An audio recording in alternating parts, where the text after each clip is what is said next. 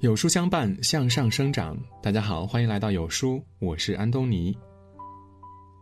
印度有一位老人告诉孙子，每个人身体里都有两只狼，一只代表愤怒、嫉妒、骄傲、害怕和耻辱，另一只代表温柔、善良、感恩、希望、微笑和爱。男孩急切地问：“爷爷，哪只更厉害呢？”老人说：“你喂食的那一只。”善良、希望、爱与愤怒、害怕、耻辱一样，同样拥有让人震撼的力量，只看你怎么选择了。当我们遭遇到岁月的无情洗礼时，当我们遇到愤怒与恶意时，当我们恰逢懒惰与舒适的诱惑时，应该用怎样的态度来应对呢？看看这三种人，也许就会找到答案了。严以自律，让岁月绕路而行。前几天，陈道明的一段视频火遍了朋友圈。在路人的随手拍里，他优雅不凡的气度和健硕挺拔的身材，简直就像开了美颜和滤镜，直击人心。岁月这把杀猪刀，似乎对陈道明格外手软。无论是末代皇帝中志气满面的溥仪，还是庆余年中不怒自威的庆帝，从二十多岁到六十五岁。什么时候看陈道明都没有油腻和市侩，永远都是一副玉树临风、清醒从容的样子。可是了解陈道明的生平后，我们终会明白，命运对谁都没有毫无理由的厚待。陈道明剧组的演员都知道，陈道明的业余时间从来都是被三件事情填满：看书、弹琴、打球。从年轻时，陈道明就同李亚鹏、张丰毅加入孟州篮球队打篮球。上岁数之后打不动了，陈道明也没给自己偷懒的借口，他又瞧准了高尔夫这项运动，六十多岁的年纪照样一场比赛走六七公里。而陈道明的自律绝不仅仅局限于运动本身。很多人向往还来不及的演艺圈应酬，别人挤破头想要参与的豪华饭局，每当收到这些邀请时，陈道明都摇摇头说不。拒绝喧嚣浮躁的名利场，他将宝贵的时间放在独处上面；谢绝市井的应酬，在有线电视都没有安的家里，感受满是文学气息的书香；告别浮躁的社交，珍惜每一个家人相伴的日子。这样的陈道明成了钱钟书的忘年交，季羡林更是夸赞他的文学水平，可以胜任北大研究生导师了。时光的流速和懒散的诱惑，对每个人来讲都等速等量的，唯一不同的是要拿出怎样的状态去应对。所以，几十年如一日的修长身材和书本上走出来一般的优雅谈吐，并不源于岁月的厚待，而是根植于陈道明对自己的严苛。从没有什么岁月打不败的美人，也没有被时光怜惜的帅哥，是自律。让时光按下了静止键，让油腻学会了绕路而行。岁月的铃声响起，有的人交上的是写满慵懒、浮躁和拖延后恐慌的答卷，有的人呈现的是被自律侵染的气质和岁月静好的日常。对待自己的态度，才是岁月优待少数人的秘密。温暖他人，善意是最好的名片。欲戴其冠，必承其重。对于口红一哥李佳琦来说，承受的赞扬几乎与收到的恶意一样多。前一阵儿有一个所谓的爆料，曝光了李佳琦价值一点三亿的豪宅。虽然李佳琦的助理已经辟谣说是假消息，可是评论区的恶意留言和不堪入耳的脏话依然瞬间达到上万条。卖口红的戏子凭什么买这么好的房子？你们买的每一支口红都成了内环线大平层的砖下之魂，恶言恶语比比皆是，让人很难直视。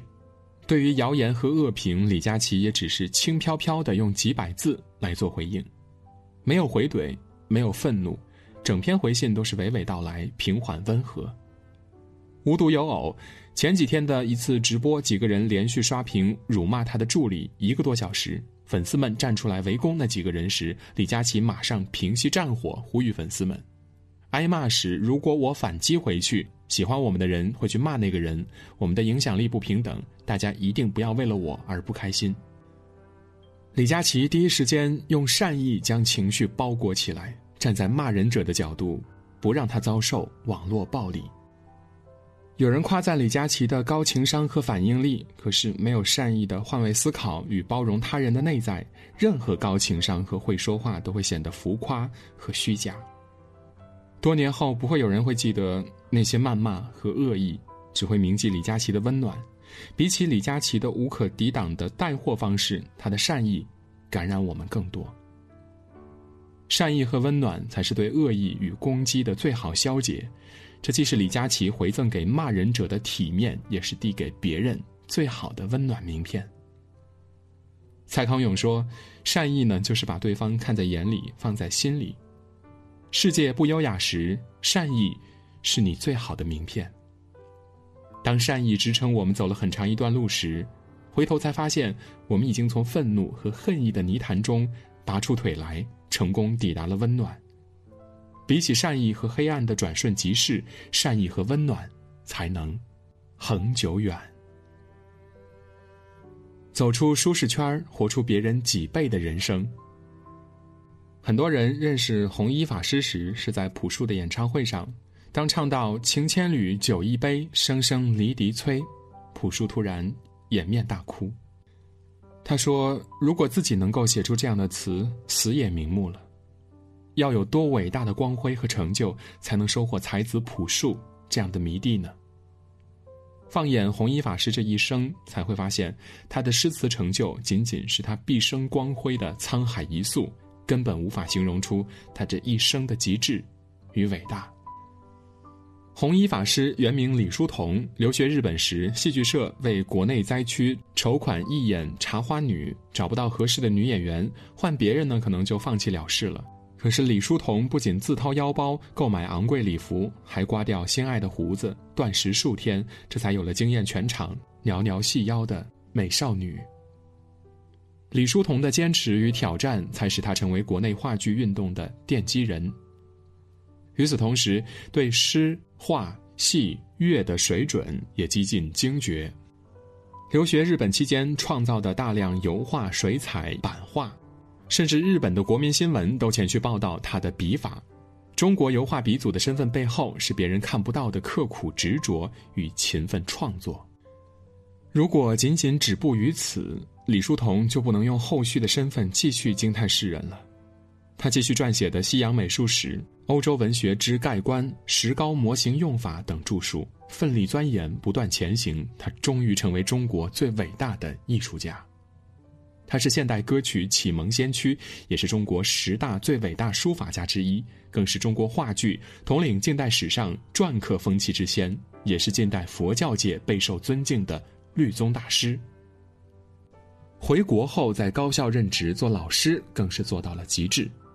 诗文比国文先生的好，书法比习字先生的好，是中国十大书法家。英语比英文先生的要好，而皈依佛门之后。弘一法师更是耗尽半生之力，将律藏进行整理和编修，这才有了失传几百年的律宗得以再度发扬光大，使他成为佛教界备受尊敬的律宗大师。弘一法师的学生、著名画家丰子恺对老师光辉伟岸的一生，更是做了这样的勾勒：少年时做公子，像个翩翩公子；中年时做名士，像个名士；做话剧，像个演员。学油画像个美术家，学钢琴像个音乐家，办报刊像个编者，当教员像个老师，做和尚像个高僧。就连张爱玲都说：“不要认为我是高傲的人，至少在弘一法师寺院围墙外面，我是如此谦卑。”一个人书写了别人几世都达不成的人生，累积了别人几辈子都无法实现的伟大。能完成这样的奇迹，除了对艺术的极致热爱，更多的还是挑战自己的勇气、走出舒适圈的决心，以及斩断一切平庸的自我突破。尼尔·唐纳沃许说：“人生开始于舒适圈的尽头，是选择蜗居在舒适圈做无聊和止步不前的重复，还是用努力和挑战最终精彩人生，实现别人再也不可企及的叠加呢？”每一个耀眼的人都懂得勇气、决心与传奇极致的先后顺序，只有经历过剔骨剜心的黑暗打磨，也熬过无人能知的痛苦，才最终实现闪闪发光的人生。当人生恰逢迷茫与失意时，当愁苦与意外不请自来时，不妨看看这三种人：严于律己的人，用自律抵抗浮躁，告知了让岁月后代的魔法；温暖他人的人，用善意传递体面，明确了走出泥泞人生的方法；敢于突破的人，用执着拓展人生，传授了开启精彩人生的方式。愿你我都能像这三种人，在保持自律、怀有善意、勇于突破的日子里，追寻最好的自己，实现理想的人生。在这个碎片化的时代，你有多久没有读完一本书了？长按扫描文末的二维码，在有书公众号菜单免费领取五十二本好书，每天有主播读给你听。愿你的每一天都过得充实有意义。记得在文章的末尾点一个再看，让有书君知道你们在听。我是安东尼，明天清晨我依旧在有书等你。早安。